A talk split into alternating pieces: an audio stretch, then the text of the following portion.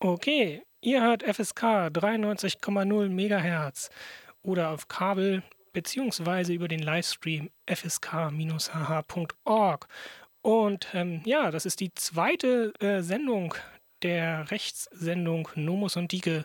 Wir wollen uns ähm, in den anfänglichen Sendungen überwiegend theoretisch mit Fragen des Rechts beschäftigen, soll dann später auch mal ein bisschen ähm, fallbezogener werden, aber das dauert wohl noch ein bisschen. Ähm, heute machen wir das technisch ein bisschen anders. Wir sind nicht alle im Studio, sondern ähm, mein Mitmoderator und ein Gast sind aus Frankfurt zugeschaltet. Da wollen wir jetzt mal gucken, ob das technisch auch klappt. Ja, ich glaube, wenn ihr uns hört. Ja, ja da kann was an. Okay, genau. Und unsere erste Sendung ähm, ging, ich werde ihn bestimmt wieder falsch aussprechen, äh, ging erstmal um, tatsächlich um theoretische Fragen des Rechts. Ähm, wir haben uns mit ähm, Jewgeni Paschuskani beschäftigt, dessen Rechtstheorie äh, versucht uns nochmal so herzuleiten. So, glaube ja, ich, geklappt von mir nochmal die beliebte Verbesserung. Äh, Paschukanist natürlich. Äh, ihr werdet die Verbesserung vielleicht noch aus der ersten Sendung kennen. Genau, das werde ich auch nicht mehr lernen. Ähm, ich glaube, es gab, gab zumindest ein Feedback vom Sender. Uns wurde vorgeworfen, dass das ähm, so viel zu theoretischer Marxismus sei. Ich glaube, das kann man als Kompliment nehmen. Ähm, dann hat es wohl, war es richtig. Ähm, Andererseits nehmen wir die Kritik natürlich gerne auch auf und äh, werden uns heute etwas weniger marxistisch-theoretisch äh, damit auseinandersetzen, sondern wählen den Einstieg direkt über die Frankfurter Schule. Dann kann man uns den ja bestimmt keinen Marxismusvorwurf mehr machen. Ja, genau. Heute wird es auf jeden Fall ein bisschen, bisschen mehr sozusagen direkten Realitätsbezug, weil wir wollen uns mit unseren Liebsten gegenüber auseinandersetzen, mit der allseits beliebten Polizei. Ähm, genau. Ja, da tatsächlich so ein bisschen vielleicht kurz die Gliederung, was wir uns überlegt haben. Wir wollen eigentlich anfangen mit einem kurzen Einblick in Walter Benjamins Kritik der Gewalt, in der er so für mich sehr grundlegende Sachen zur Polizei theoretisiert und schreibt, die bis heute eigentlich sehr aktuell sind, auch wenn er noch ein bisschen von einer Polizei ausgeht zu dem Zeitpunkt. Dann wollen wir vielleicht, wenn wir schaffen, so einen kurzen Ausblick. Es gibt einen Artikel, dann, ja, es sind eigentlich nur so zwei, drei Seiten von äh, Agamben zum Titel Souveräne Polizei, der so versucht mit Benjamin und Schmidt bisschen aus dem Ausnahmezustand und ähnlichen Konstruktionen ein bisschen weiterzumachen, da noch ein bisschen was zu machen. Ähm, das wäre aber auch schon so diesmal der sehr theoretische oder theorielastige Teil. Dann bleiben wir zwar auch theoretisch, gehen aber schon mal in die Praxis insoweit, als dass wir uns ganz konkret die Verschärfung von Polizeigesetzen angucken wollen. Konkret werden wir es wahrscheinlich mal am bayerischen Polizeigesetz einfach ein bisschen durchsprechen, was passiert da so, äh, welchen tatsächlich Impact on, auf Menschen hat das Ganze und welche theoretischen Annahmen kann man dazu machen. Genau, das lässt sich auch dann gut verknüpfen mit, äh, mit den Sachen zu Benjamin, die wir vorher schon erörtert haben und auch mit Agam. Also vielleicht können wir das dann ja auch ein bisschen zusammenführen, also das Theoretische ähm, mit dem Praktischen und dann wird der Vorwurf der, der Akademie der Marxisten vielleicht auch so ein bisschen entkräftet dadurch man kann ja mit Marxismus auch praktische Dinge.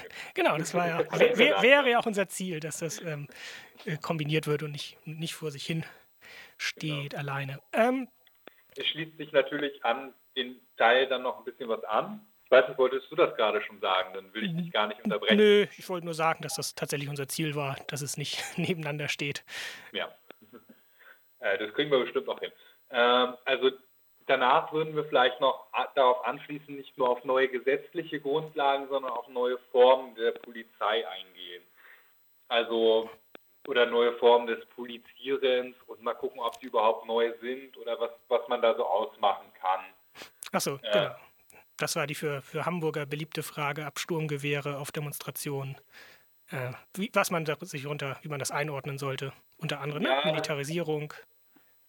Das ist ja mittlerweile keine reine Hamburger Frage mehr. Die Frage hat sich ja durchaus äh, verselbstständigt, indem ja, ich, mir ist zumindest ein Fall in Ostdeutschland bekannt, wo man bei so einer Dorf-Antifa-Demonstration ja auch das SDK mal aufgefahren hat. Äh, und das, glaube ich, zunehmend uns irgendwie begegnet wird. Aber das werden wir sicherlich zu sprechen. Und das ist ja auch schon eine Frage ein bisschen des Agierens der Polizei im Ausnahmezustand. Also das wird auch so ein Narrativ sein, was wir, glaube ich, regelmäßig heute in der Sendung haben, wo wir uns auch ein bisschen zu, oder womit wir uns auseinandersetzen wollen. Ja, ich weiß nicht, möchtest du, unser lieber Gast, noch mal ganz kurz irgendwie so viel wie du möchtest zu dir sagen, warum du gerne mit uns zu diesem Thema redest?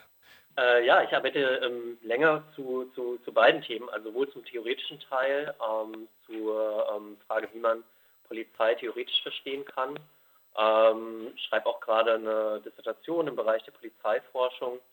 Ähm, und ähm, zudem habe ich auch in letzter Zeit mich ein bisschen intensiver mit den, mit den neuen Polizeigesetzen ähm, beschäftigt, sowohl in Bayern als auch ähm, in Hessen ein bisschen, ähm, wozu ich aber, glaube ich, gar nicht so viel sagen will, weil das in Hessen alles sehr harmlos ist im Vergleich zu Bayern. Und in Bayern kann man schon den Paradefall sich da angucken. Genau, und ich fand das Thema ganz interessant und dachte, da bin ich gerne dabei. Okay. Ja, da sind wir auch sehr dankbar dafür, dass du uns heute unterstützt, sonst hätten wir das ja äh, alleine machen müssen. Und äh, zu dritt, glaube ich, kriegen wir das heute deutlich besser hin.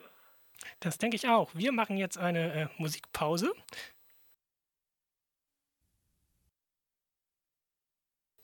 Ja, liebe Zuhörerinnen und Zuhörer, willkommen zurück zu Nomos und Dike. Wir hatten gerade ein bisschen Musik und wollen uns jetzt, wie vorhin schon angekündigt, den ersten Themenblock widmen. Und das wäre ähm, Walter Benjamin mit der Frage zu Gewalt, meine ich, war das und zur Polizei. Und da steigen wir jetzt direkt mit Zitaten ein. Genau, ich äh, fange mal an. Das ist jetzt ein bisschen, also wir haben ein Zitat, das glaube ich so ganz gut illustriert, unserer Meinung nach, was das Besondere ist. Oder was Benjamin, also so eine Theoretisierung von Benjamin ist. Ähm, äh, so. Das Zitat hat eigentlich noch einen Satz davor, den lassen wir jetzt mal weg, weil dann müssen wir eine ganze Menge mehr erklären. Deshalb steht es vielleicht jetzt so ein bisschen ad hoc drin, aber ich glaube, der Zusammenhang ergibt sich. Diese, also damit meint Benjamin die Polizei, ist zwar eine Gewalt zu Rechtszwecken, also mit Verfügungsrecht, aber mit der gleichzeitigen Befugnis, diese in weiten Grenzen selbst zu setzen, also mit Verordnungsrecht. Das Schmachvolle einer solchen Behörde, das nur deshalb von wenigen gefühlt wird, weil ihre Befugnis zu den größtlichsten Eingriffen nur selten ausreicht, desto blinder freilich in den verletzbarsten Bezirken und gegen Besonnene, von denen der Staat nicht die Gesetze schützen, schallen dürfte, liegt darin, dass in ihr die Trennung von rechtssetzender und rechtserhaltener Gewalt aufgehoben ist. Gerade auf diesen letzten Halbsatz, der Aufhebung der Trennung von rechtssetzender und rechtserhaltener Gewalt, wird es uns im Weiteren ankommen. Genau, und vielleicht noch ergänzend aus einer, aus einer anderen Stelle, ähm, aus der Kritik der Gewalt, aus der das Zitat ähm, kommt, also so heißt der Text. Ähm, Benjamin schreibt dann nämlich auch noch, daher greift der Sicherheit wegen die Polizei in zahllosen Fällen ein, wo keine klare Rechtslage vorliegt, wenn sie nicht ohne jegliche Beziehung auf Rechtszwecke den Bürger als eine brutale Belästigung durch das von Verordnungen geregelte Leben begleitet oder ihn schlechtweg überwacht. Also, no, bist du direkt?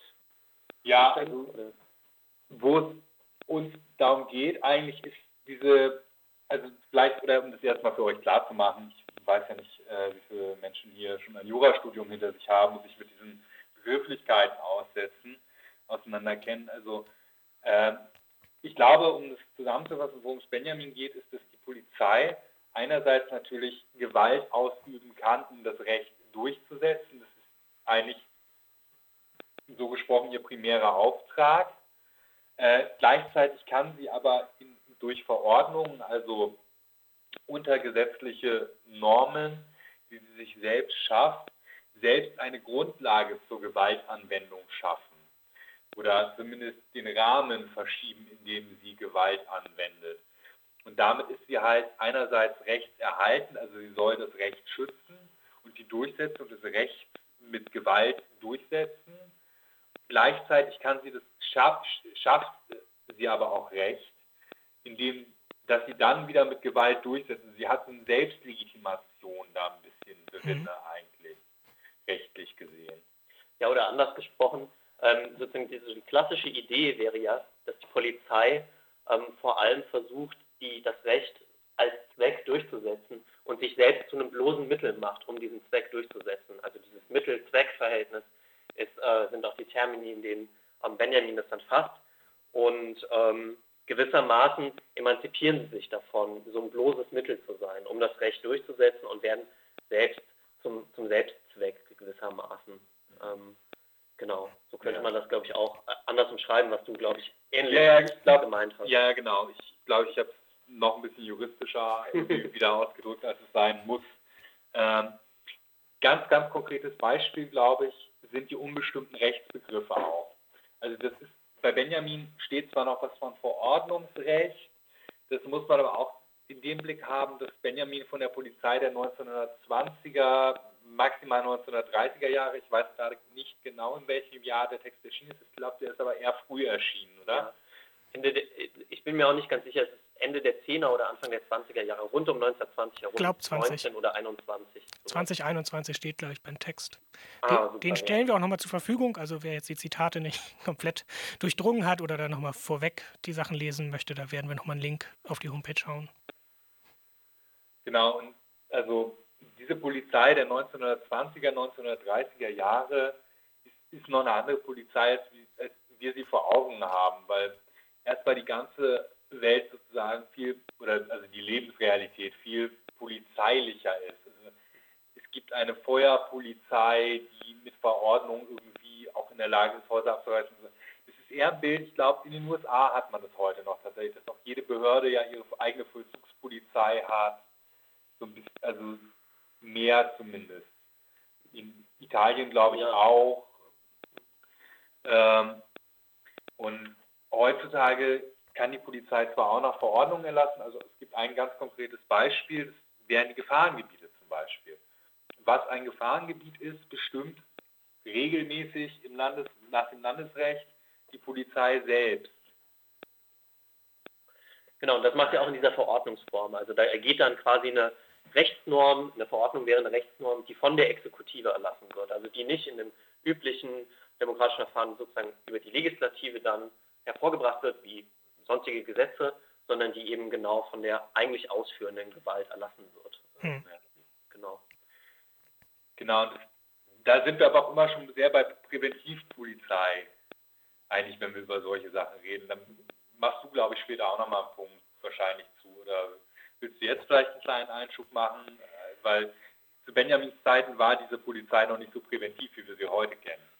Ähm, du spielt darauf an, dass erst wenige Jahrzehnte davor quasi überhaupt die Gefahrenabwehr reingekommen ist. Ja. Ja, also es ist, wenn, also aus der heutigen Perspektive versteht, würde man Polizei, wenn man das rechtlich versteht, so verstehen, dass, dass sie eine zentrale Aufgabe hat und das ist die Abwehr von Gefahren.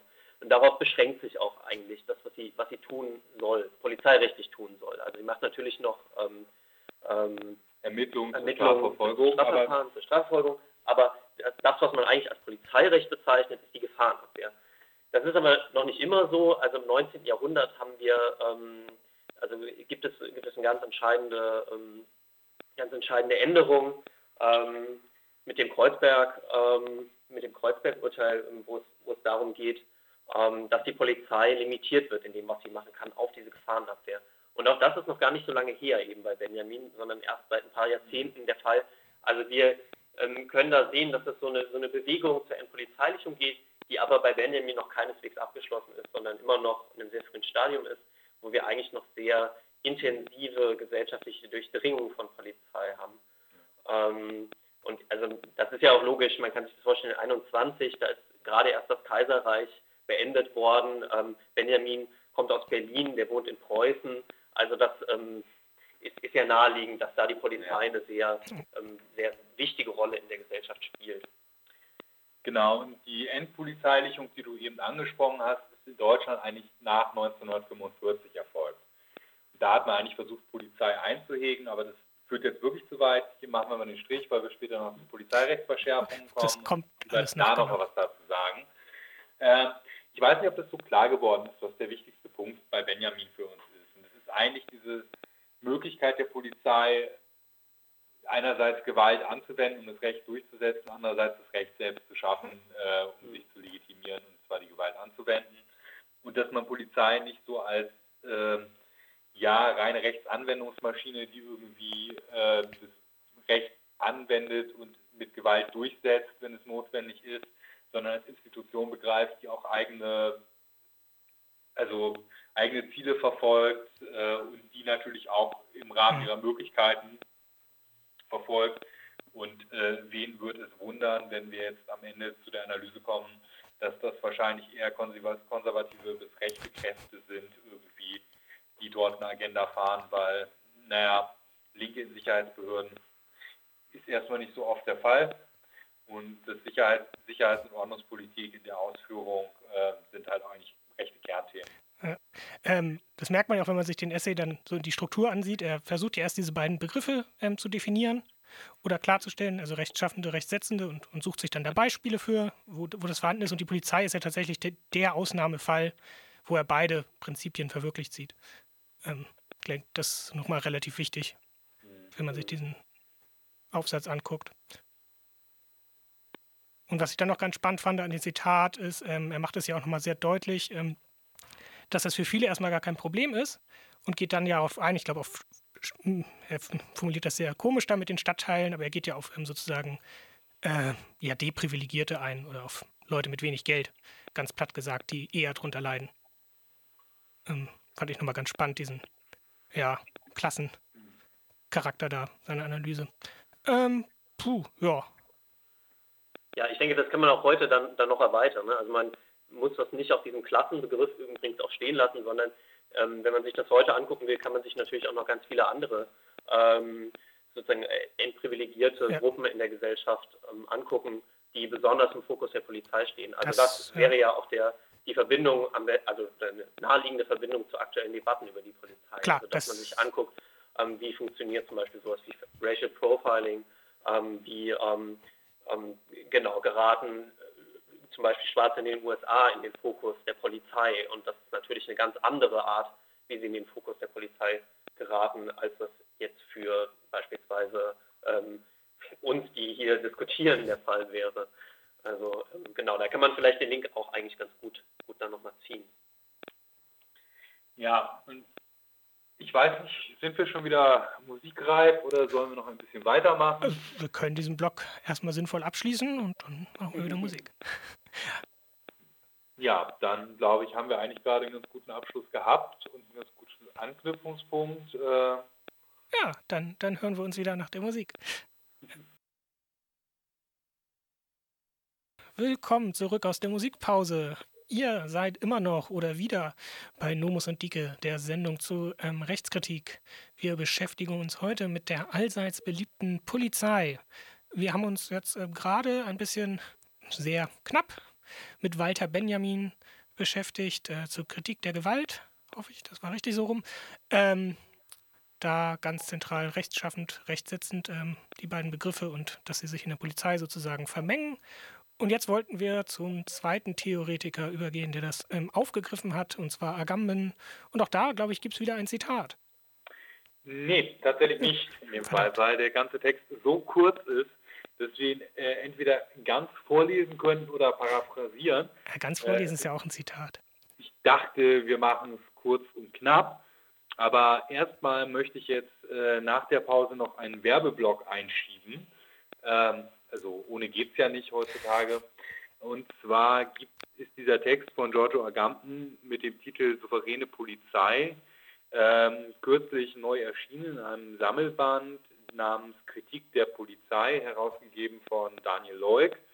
Ähm, das ist eine Empfehlung für Menschen, die irgendwie sich mit Polizeikritik, akademischer Polizeikritik, nenne ich es mal, auseinandersetzen wollen, teilweise auch aktivistische Ausblicke, glaube ich, am Ende.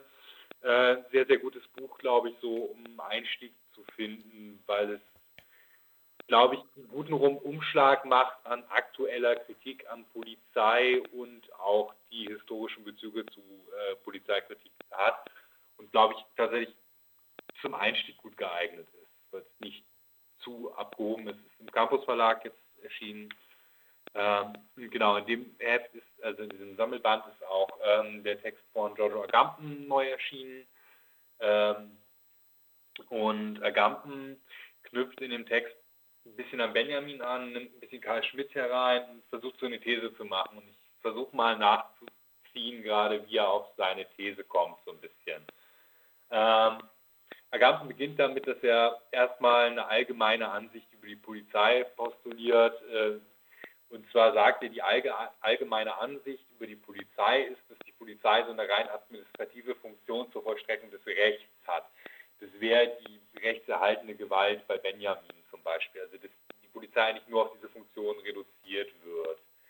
Ähm, in der Polizei, wie sie denn aber Agamben sieht, gibt es nämlich mehr. Und da knüpft er, glaube ich, ein bisschen an Benjamin, knüpft er an Benjamin an und ein bisschen, ich glaube, das ist ein relativ direkter Bezug einfach, den macht er auch relativ offensichtlich, offen sogar, indem er nämlich sagt, äh, die Polizei hat halt genau auch diese rechtssetzende Komponente und daraus entsteht eine Vertauschung von Recht und Gewalt in der Polizei.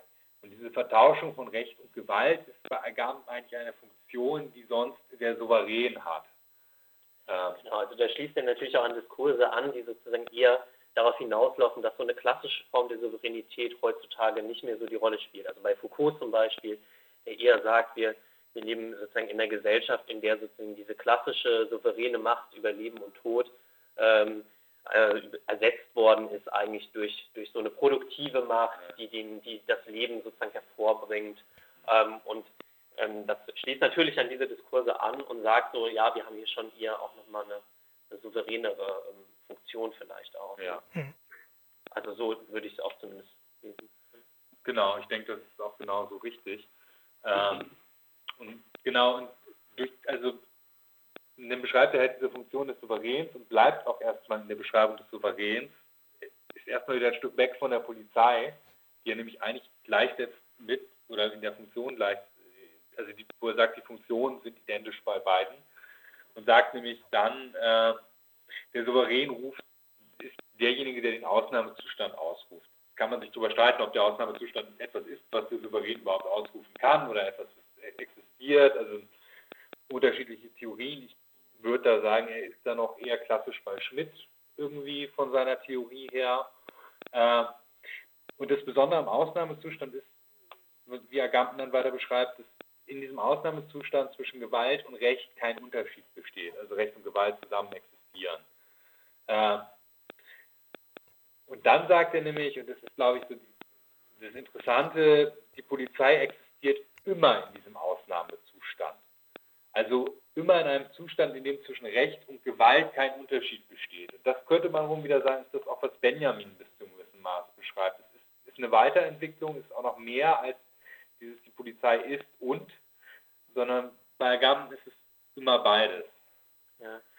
Ähm, ja, das ist natürlich eine schwierige Ausführung. Ne? Also man, die, die Frage ist ja wirklich, ähm, ist das tatsächlich so? Ich meine, wir haben ja schon bestimmte rechtliche Garantien irgendwie, die erstmal ähm, auch eine bestimmte Wirksamkeit haben. Also die Polizei kann ja jetzt nicht irgendwie willkürlich alles machen, was sie sozusagen irgendwie möchte, sondern es gibt ja schon sozusagen bestimmte Limitierungen. Und die Frage wäre, wie kann man das irgendwie zusammendenken? Auf der einen Seite diese Situation des Ausnahmezustands, die, ähm, die Agamben da skizziert, und auf der anderen Seite aber, dass wir sowas wie Rechtsstaatlichkeit haben und dass es ja schon auch hm. in irgendeiner Form eine Kontrolle der Polizei gibt. Also, ja, ich glaube, da hat, sorry.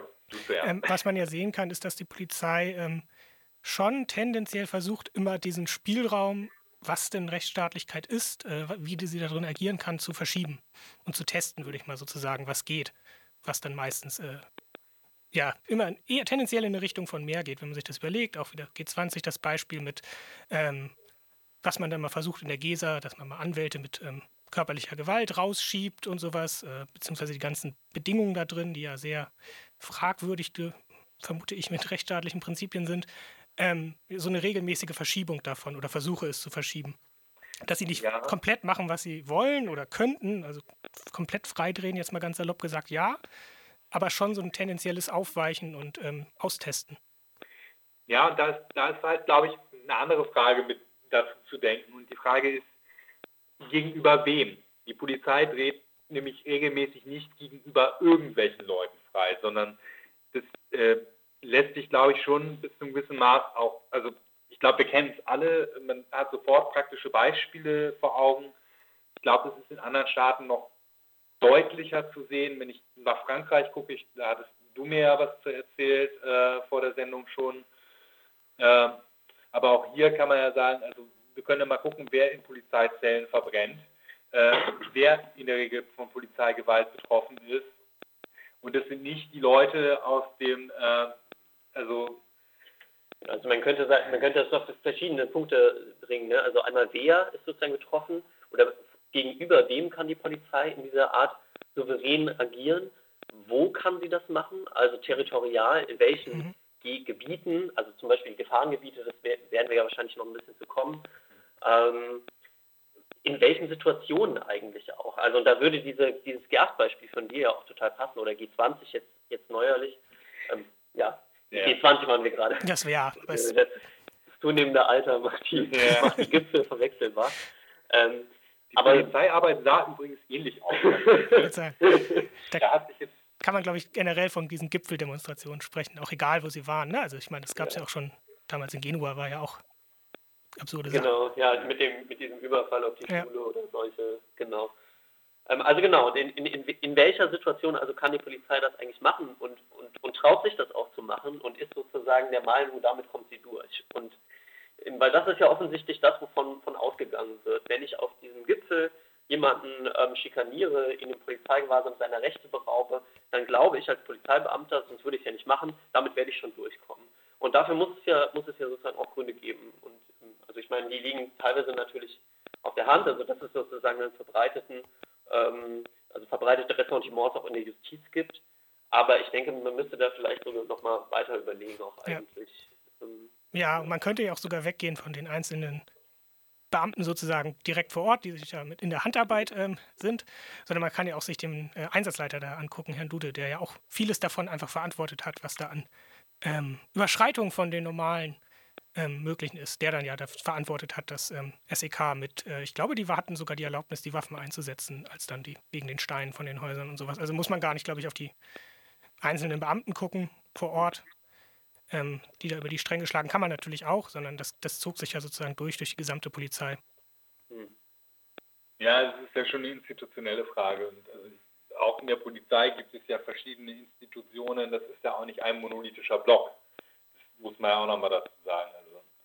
Und die Polizei hat natürlich auch aus, der, aus, der, aus ihren Vorerfahrungen im Hinterkopf, ähm, wie die Gerichte mit solchen Fällen üblicherweise umgehen und wo sozusagen es ein Problem gibt ähm, zu erwarten gibt. Also und ähm, ähm, man, man weiß natürlich irgendwie, wenn ich, wenn ich da ankomme und ja, ich habe schon fünf Verfahren irgendwie geführt, in denen Demonstranten mich äh, verklagen wollten wegen diesem und jenem und ich habe immer gewonnen, ähm, dann habe ich natürlich auch eine bestimmte Vorerfahrung, die mir einen Spielraum öffnet, sagen wir mal so, den ich nicht unbedingt nutzen muss natürlich und das macht natürlich auch nicht jeder Beamter, aber ähm, der eben da ist und sich mir irgendwie erstmal eröffnet. Ja, wollen wir nochmal den Bogen zurück zu, zu Agamben schlagen? Also, ja, ja, ja genau. Ähm, also jetzt wird es bei Agamben wie üblich wieder etwas schwierig mit dem Beispiel. In schöner Regelmäßigkeit hat Agamben ja Beispiele, bei denen man immer nicht so ganz weiß, ob sie so treffend sind. Ähm, deshalb zur Vervollständigung Agamben illustriert seine Annahme, dann damit, dass die Judenvernichtung im Dritten Reich eine Polizeioperation gewesen sei. Ähm, dieses Beispiel finde ich aber gar nicht, also ist einerseits interessant, weil das tatsächlich historisch auch so ein bisschen bis zu einem gewissen Maß nachvollziehbar ist, was er da sagt. Also auch wenn man sich anguckt, wer damals eigentlich auf der Konferenz saß, so beschlossen wurde und das also auch Menschen wie Eichmann anguckt, dann ist es ja eher so ein Vollzug, der, also den die zumindest mhm. für sich so nach außen darstellen in den historischen Dokumenten. Äh, nichtsdestotrotz folgert Agamben im nächsten Schritt äh, unter einer Annahme von Schmidt, dass die Annahme von Schmidt, dass es ausgeschlossen sei, über verfeindete Herrscher zu richten, dass wenn der Souverän als Polizist auftritt, da machte das unter anderem auch nochmal ein Beispiel des ersten Golfkriegs, weist aber auch schon auf frühere Sachen hin. Also, ähm, Mit dem ersten Golfkrieg meint er sozusagen, dass man das als ja, internationalen das in Tüdelchen Polizeieinsatz. Ja, okay. Ist ja dieses Narrativ dazu. Ja, na klar, die wurden, wurden begründet. Er nimmt es halt ernst und sagt, Oha. wenn die Polizei spielt, was heißt es nämlich? Dann wird der Gegner nämlich auch kriminalisiert. Und Schmidt hat noch dieses äh, klassische, ja, der feindliche Herrscher kann nie wegen seiner Taten während des Krieges irgendwie angeklagt werden. Hm. So ein klassisches völkerrechtliches ja, ja, Motiv einfach, ne? dass wenn, wenn man Krieg führt, der Krieg, das kann man halt machen, also sozusagen auch in, in so einer Völkerrechtsordnung ähm, vor, der, vor den Vereinten Nationen ähm, wo man halt sagt, ja, Krieg ist halt Mittel der Politik, das kann man eben tun und dafür ist niemand, da ist dann niemand schuld oder ja. sonst was, sondern das ist eben, wie Politik funktioniert. Genau. Das werden wir auch nochmal bestimmt als Sendungsthema haben, Völkerrecht. Wenn, wenn der Souverän dann aber als Polizist agiert oder polizeilich oder in, in einem Ausnahmezustand, dann er, muss er den Gegner kriminalisieren, wird dabei aber auch gleichzeitig selbst kriminalisierbar. Hm das führt zur ergab, bei Ergabten dann zur These, äh, dass durch die Kriminalisierung des Gegners man selbst in die Gefahr der Kriminalisierung gerät und äh, daher auch der Souverän sich dadurch durch dieses polizeiliche Handeln schon in die Nähe des Verbrechers stellt. Das, das ist eigentlich interessanter, wenn man das auf die Polizei münzt. Äh, kann man bei Agamben so, glaube ich, ein bisschen rauslesen, auch, dass man dieses Beispiel also umdrehen kann und nicht nur für den Souverän denken kann, sondern auch für die Polizei denken kann. Und die Frage, inwieweit die Polizei selbst zum Verbrecher, oder dem, wie weit die Polizei dem Verbrecher nahesteht. Ähm, das sind aber auch erstmal alles so Thesen, das ist nicht ganz unumstritten bei Agamben irgendwie. Äh, es gibt da auch, glaube ich, ganz gute Kritik dran, wir dachten nur, es ist trotzdem ein ganz guter, nochmal aktuellerer Einstieg auch hm. oder aktuellere Weiterführung teilweise auch von Benjamins Theorie. Die Beispiele waren auch super knapp drin. Ne? Ich meine, ich hatte den Text auch nochmal überflogen und mit den Beispielen habe ich dann auch nicht so, hm, die stehen da halt für sich ein bisschen. Da fehlten mir persönlich ganz tolle Ausführungen, warum er das jetzt als gutes Beispiel sieht. Ja, das ist alles so ein bisschen, man, da wird alles Mögliche dann so angetriggert und dann kann man das schön reinlesen, was man braucht und dann dadurch öffnet sich der Text natürlich und wird dann irgendwie ganz vielfältig interpretierbar und das ist ja auch eine Marketingstrategie in so einer, so einer Theoriebildung, ne? dass man sich mhm. möglichst anschlussfähig macht und nicht zu genau wird, weil ansonsten äh, könnten die Leute auf die Idee kommen, dass man Quatsch erzählt und das auch so deutlich nach außen tragen. Okay. Ja. Genau, aber der Text ist, glaube ich, aus den 2000ern oder wir hatten das, ich glaube, Ende der 90er. oder Ende der 90er. Nicht ganz sicher. Es zeigt halt so, dass diese Grundannahmen von Benjamin eigentlich bis heute tragen und irgendwo immer noch Teil der Polizeirechtskritik sind. Also das ist, glaube ich, wirklich so das Grundlegendste. Ich glaube, der Text ja, war ursprünglich von 95 also und dann übersetzt 2002. Ah, okay.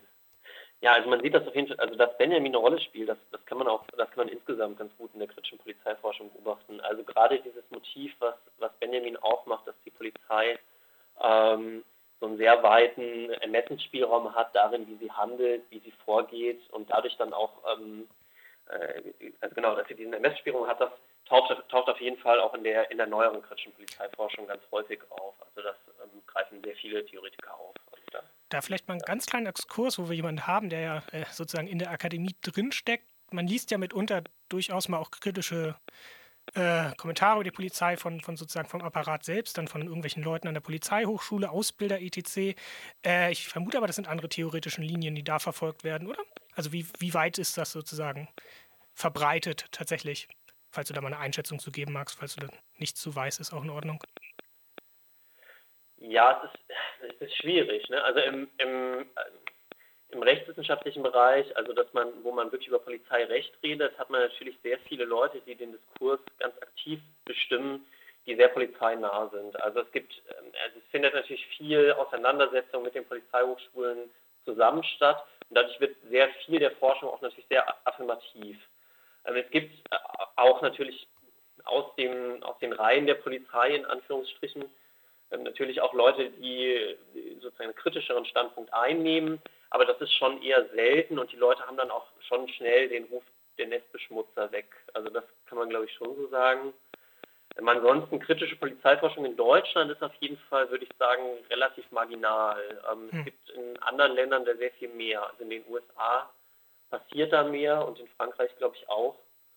Ähm, ja, da ist es, also ich glaube, das liegt wieder an so einer etwas deutschen Besonderheit, dass die Rechtswissenschaft so als abgeschlossene Wissenschaft, die mit Sozialwissenschaften nicht so viel zu tun hat, zu betrachten.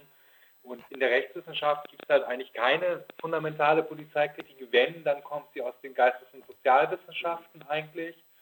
Ähm, also so mein grober Überblick. Ich glaube, das ähm, und ich glaube, das muss man halt auch tatsächlich sagen, ist eines der Defizite und also die Polizeikritik, die man so an Polizeihochschulen findet, da sitzen auch teilweise fitte Leute, das ist aber eine liberale Kritik, ja. die also auf eine Einhegung der Polizei in den Grund, grundrechtlichen Rahmen äh, davon ausgeht, dass es überhaupt möglich ist, Polizei im Staat einzuhegen und äh, auf ja, verfassungsmäßige Beine zu stellen oder also so an Stellschrauben zu drehen.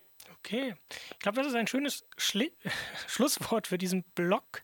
Haben jetzt nämlich schon wieder ganz schön viel Zeit äh, verbracht und ich glaube, wir machen jetzt erstmal wieder ein bisschen Musikpause und, und kommen dann nochmal zu, zu den Grundlagen, oder? derzeit laufenden Polizeigesetzverschärfungen und versuchen nochmal aufzuzeigen, was das so mit unbestimmten Rechtsbegriffen und Ähnlichem auf sich hat.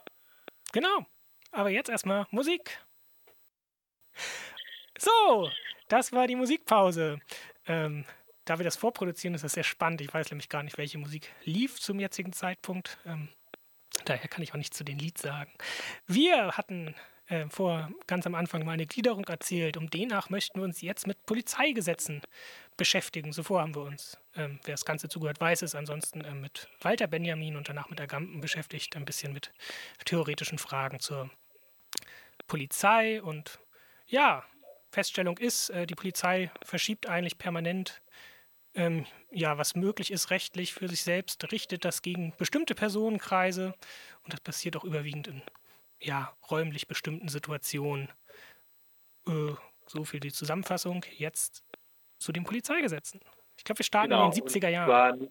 Nicht so im ganzen luftleeren Raum zu den Polizeigesetzen, sondern zu Polizeigesetzverschärfung. Weil ja, besser wird es meistens nicht. Äh, ich glaube, zurückgenommen hat fast noch nie jemand was. Ich weiß nicht, ob jemand ein Beispiel einfällt. Oh, ich sage jetzt das Bremen ganz kurz. Das hat mir eine Recherche rausgefunden. Bremen hat ganz kurz die Rasterverhandlung ähm, rausgenommen aus dem Polizeigesetz. Das hielt, glaube ich, für ein Jahr oder so. Dann war es wieder da. Also für, Sie, für ein Jahr kriegt man vielleicht nochmal wieder was weg, aber ansonsten bleibt die Scheiße, die da passiert. Und du hast nämlich genau schon was genannt, die Rasterfahndung wollte auch nämlich so ein paar historische Wendepunkte mal kurz aufzeigen, um einfach zu zeigen, Polizeigesetzverschärfungen haben wir eigentlich permanent. Das ist jetzt etwas, was seit 1945 eigentlich sich durchzieht. Und zwar, warum seitdem? Es gab eine Depolizierung nach dem NS durch die Alliierten, die gesagt haben, so möchten wir es nicht mehr. Es gab Trennung zwischen Polizei und Geheimdiensten und einige andere Sachen, die eingeführt wurden. Ähm, und diese Depolizierung wird eigentlich seitdem rückgängig gemacht. Auch die, die Endpolizeilichen der Verwaltung ist da so ein ganz wichtiger Punkt. Ne? Also dass verschiedene ähm, Verwaltungsbehörden mittlerweile keine Polizei mehr sind also ja. die, oder nicht mehr über Polizeikompetenzen mhm. verfügen wie die, die, Baubehörde oder so. Ja. Oder, äh. Entmilitarisierung der Polizei. Mhm. Äh, wohl stimmt nicht ganz. Gab am Anfang schon kasernierte Polizei. Der Bundesgrenzschutz also war auch Polizei, am Anfang eine paramilitärische ähm, Einheit. Das war ja so ja. ein Vorgänger oder war geplant mit als Vorgängerorganisation für die Bundeswehr. Das hat sich dann so ein bisschen anders ähm, herausgestellt, aber der war zeitweilig auch ähm, militärisch. Genau. Gibt es in Bayern auch immer noch bis zum Maß so kasernierte Polizisten. Äh, weiß ich in anderen Bundesländern mittlerweile wahrscheinlich auch. Äh, Genau, fangen wir an. 70er Jahre, steigen wir einfach direkt mal ein. Äh, und zwar in den 70er Jahren ganz klar haben wir die Einführung der Rasterfahndung. Also das ganze RAF-Paket, was da so kam. Die Rasterfahndung vielleicht so, weil es damals äh, noch zur Strafverfolgung eingeführt wurde. Das heißt, es musste eine konkrete Straftat geben und ich will jetzt wissen, wer war es. Und dann konnte ich mit der Rasterfahndung gucken, wer denn mit äh, männlich 30 und schnelle Autos äh, irgendwie den Treffer rausspuckt und dann kann ich mal gucken, wo ich äh, Andreas finde. Ähm, damals aber tatsächlich nur zur Strafverfolgung. Das gleiche Instrument besteht heute weiter, aber heute auch präventiv, äh, nämlich nicht mehr nur zur Strafverfolgung. Also vorbeugende Gefahrenabwehr mit Rasterfahndung. Ähm, da werden wir nachher nochmal was zum polizeilichen Gefahrbegriff sagen. Ich äh, würde ihn jetzt nochmal herauslassen. So ein weiterer Wendepunkt oder ein weiteres schönes Beispiel finde ich für, ja, so schön ist es eigentlich nicht, aber ein weiteres Beispiel für so Gesetzesverschärfungen, die erstmal keine Polizeigesetzesverschärfungen sind, aber trotzdem einen ähnlichen Impact haben, ist die Einführung des Vermummungsverbots ab 1985 als Ordnungswidrigkeit und dann später auch als Straftat. Äh, denn also da zeigt sich halt auch, wenn ich äh, jetzt die Vermummung, was noch so einen Doppelcharakter hat, weil die auch immer Schutz vor Verfolgung war, äh, nicht unbedingt nur durch Strafverfolgungsbehörden übrigens, äh, wegnehme oder, oder also unter Strafe stelle, schaffe ich auch eine neue Eingriffsbefugnis für die Polizei, die uns bis heute riesen Probleme macht, weil man nie genau weiß, was ist eigentlich eine Vermummung. Es gibt eine relativ gute Rechtsprechung dazu, die interessiert die Polizei regelmäßig nicht. Wenn sie nämlich erstmal der Meinung ist, dass jemand vermummt ist, reicht es ihr meistens schon, wenn sie Lust hat, um die Demo zu sprengen. Auch da ist der G20 wieder ein hervorragendes Beispiel. Genau, also genau, das zeigt sich ja an genau diesen praktischen Beispielen, wie die Polizei mit solchen Eingriffsmöglichkeiten umgeht, die erstmal keine Polizeigesetzverschärfung sind, sondern erstmal ein bestimmtes Handeln unter Strafe stellen oder kriminalisieren. Interessant ist am Vermummungsverbot, dass man eigentlich da auch eine Wendung hin zum Feinstrafrecht aller Schmidt wieder konstruieren kann, die ich auch gar nicht so falsch finde, weil die Argumentation für die Gefährlichkeit der Vermummung folgt aus der Gesinnung der Vermummten eigentlich, wenn man das liest. Also das gibt das Gesetz zwar so nicht her, es gilt ja für alle, egal wer vermummt ist, wenn man sich aber anguckt, gegen wen eingeschritten wird, äh, kann man das da durchaus reinlesen und wenn man sich mit der historischen Gesetzesbegründung beschäftigt, dann sieht man es schon relativ deutlich eigentlich, dass nämlich die Gesinnung das Problem ist und nicht die Vermummung an sich eigentlich. Kam mit diesem Vermummungsverbot eigentlich auch das gesamte Paket zu passiver Bewaffnung oder ist das äh, zeitlich nochmal losgelöst? Also passive Bewaffnung meint ja, wenn man sich davor schützt, vom Polizisten verkloppt zu werden oder Pfefferspray abzukriegen, dass das sozusagen auch schon nicht erlaubt ist. Also das ist ziemlich sicher ein politischer Diskussionszusammenhang. Also das ist jetzt auch nicht so weit voneinander entfernt zeitlich, aber ich bin mir nicht sicher, ob, also ich glaube, es sind unterschiedliche Gesetzespakete, okay. aber ich, weißt du das noch? Ich wusste es auf jeden Fall mal. Ich ich aber nicht, also wir können aber zeitlich sagen, das ist schon so Mitte der 80er und äh, spätestens zum Ende der 80er haben wir es, ich glaube, das ist auch im Rahmen der Umweltproteste das eigentlich. Äh, vermute ich schwer, dass es im Rahmen der, der AKW-Proteste entstanden ist. Genau. Ja, ja. Es gibt da auf jeden Fall ähm, gibt da noch ganz interessante, die, wenn man sich die Protokolle anliest aus, aus der, der Umsetzung, dann kann man noch sehen, dass da die, die, die SPD noch sehr skeptisch ist, ob man solche weitreichenden Begrenzungen der Bürgerrechte wirklich einführen kann oder ob das nicht doch ja. zu weit geht. Ja, ich glaube, am Ende haben, waren es aber die Liberalen, die dann das Zünglein an der Waage waren, weil wir haben ja den Turn von der äh, Sozialliberalen zur äh, CDU-FDP-Regierung. Ich glaube, in der CDU-FDP-Regierung sind dann irgendwann, ist die FDP irgendwann umgefallen.